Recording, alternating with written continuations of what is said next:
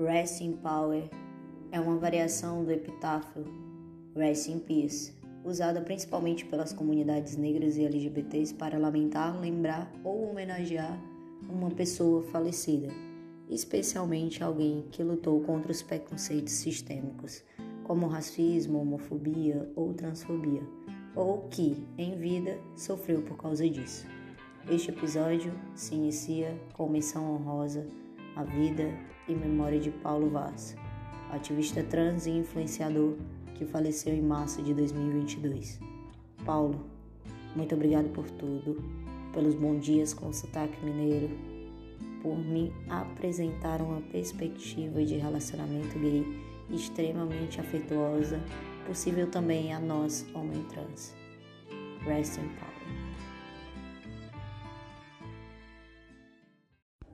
Todo o processo de referencial identitário para pessoas trans ocorre de maneira árdua e, em grande parte, é corrompido pela perspectiva cisgênero.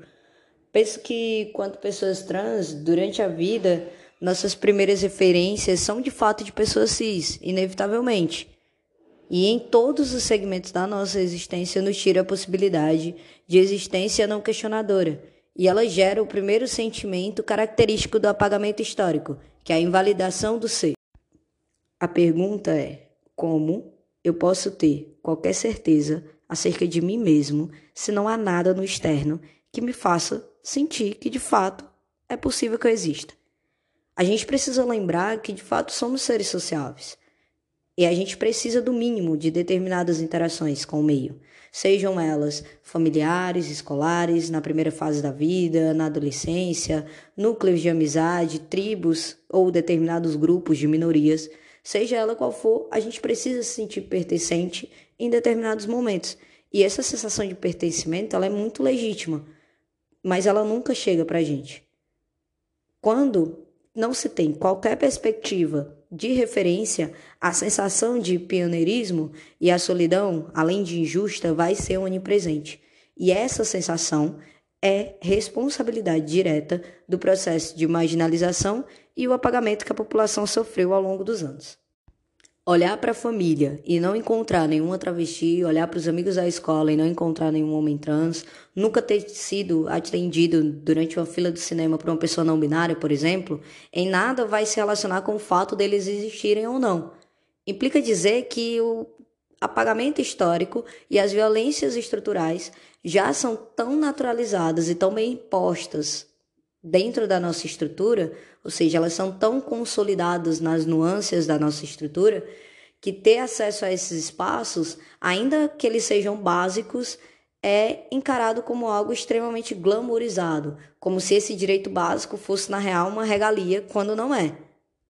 Entender a profundeza do apagamento histórico é compreender o que deve ser combatido e reparado ao longo da nossa história. E esse é um processo de reparação e dever social de toda pessoa cis dentro dos seus meios. Eu digo isso porque, para nós, pessoas trans, viver e se movimentar acerca do básico é um ato diário e de muita luta, em vida, que nossos iguais muitas vezes não conseguiram sequer usufruir.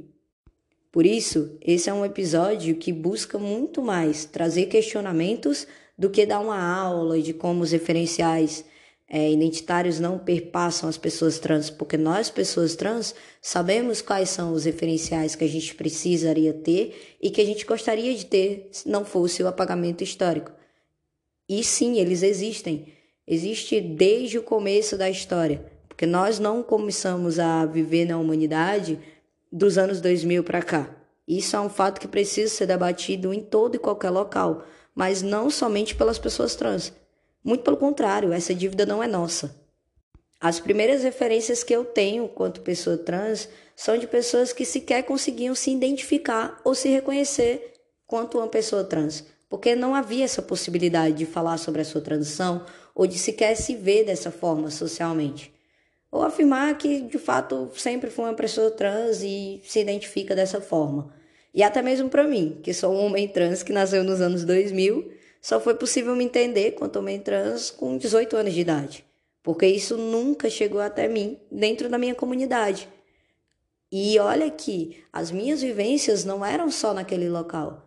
eu também fazia outras movimentações e ainda assim nunca me chegou a possibilidade de de fato me reconhecer quanto homem, porque não existia essa ideia de homem transgênero na minha cabeça ou em qualquer local que eu ocupasse.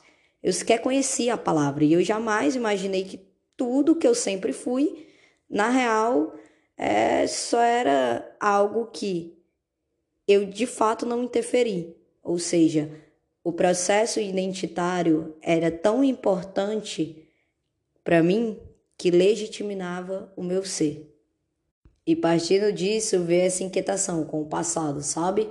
Das artistas travestis da época da ditadura, das tribos indígenas americanas que tratavam a gente como deuses ao se identificar quanto pessoas trans. Então imagina que louco. Você sai em um cenário de sequer haver essa possibilidade e quando você vai ler determinados documentos que nunca foram postulados em determinados locais como escola, até mesmo dentro das religiões, ainda assim a gente era endeusado. Então, recorrer a um passado é recorrer também a muitas contribuições dentro da sociedade. Da luta nas ruas para a liberdade de homens, mulheres, trans e travestis dentro do próprio sistema carcerário e vários outros registros históricos que nunca sequer foram contados em nenhuma aula que eu participei, em nenhuma roda de conversa familiar na mesa do bar, em nenhum tipo de espaço público. A marginalização, ela foi uma ferramenta que de longe eu posso falar sem nenhum problema, a mais utilizada de maneira sistêmica para depreciação do nosso ser. Quanto pessoas trans, essa marginalização ela chega muito para trazer a exclusão, a extinção.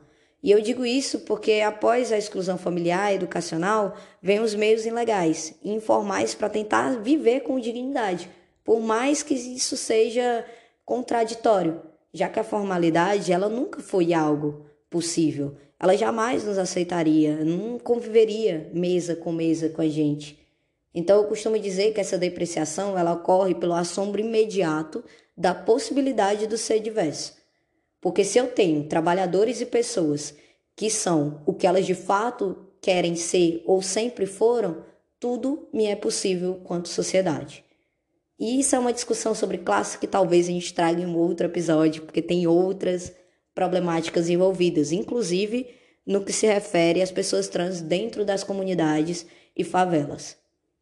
O importante nesse momento é de fato notar que tudo se organizou ao longo da história para que a nossa história, além de não poder existir, que era a tentativa sistemática de início, e que caso ela ocorresse, ela fosse jogada em uma lixeira e colocada em um local à margem da sociedade, como ocorre em outros grupos minoritários e até mesmo em outras vivências dentro da própria comunidade LGBT. Mas, de fato, não fosse a rua, não fosse a arte, não fosse a luta de pessoas trans que eu jamais estaria aqui falando numa plataforma de stream sobre a gente, já que eu sequer estaria vivo. Porque não é um modo de dizer, é real. A minha transição me apresentou um quadro depressivo porque eu me encontrei com o meu eu que me foi negado. De, do momento em que eu nasci até o momento em que eu fiz 18 anos de idade que foi quando eu particularmente iniciei a minha transição. É preciso ressignificar esses trajetos. Hoje a gente consegue abrir um aplicativo de música e consegue ouvir sem nenhum problema uma compositora, uma intérprete que é travesti, um homem trans. É muito real essa construção de cenários e tudo, mas a gente precisa avançar de outros modos. E aí eu trago esse questionamento de ressignificar esses trajetos para vocês, pessoas cis, onde está a contribuição. O que fazem de fato, com quem de fato se relacionam, com quem vocês tomam cerveja, com quem que vocês estudam, quem são as pessoas que participam dos seus grupos, que tipo de contribuição diária e não especificamente de um projeto, de uma ação social, de uma inclusão feita. Eu falo de questões diárias, como você se movimenta para ressignificar a existência de pessoas trans na sua vida.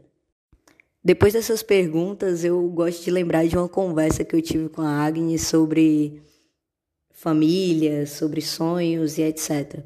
A Agnes é uma das minhas melhores amigas, se não a minha melhor amiga, que é travesti, e sempre que ela pode, ela traz algumas questões e a gente conversa sobre elas.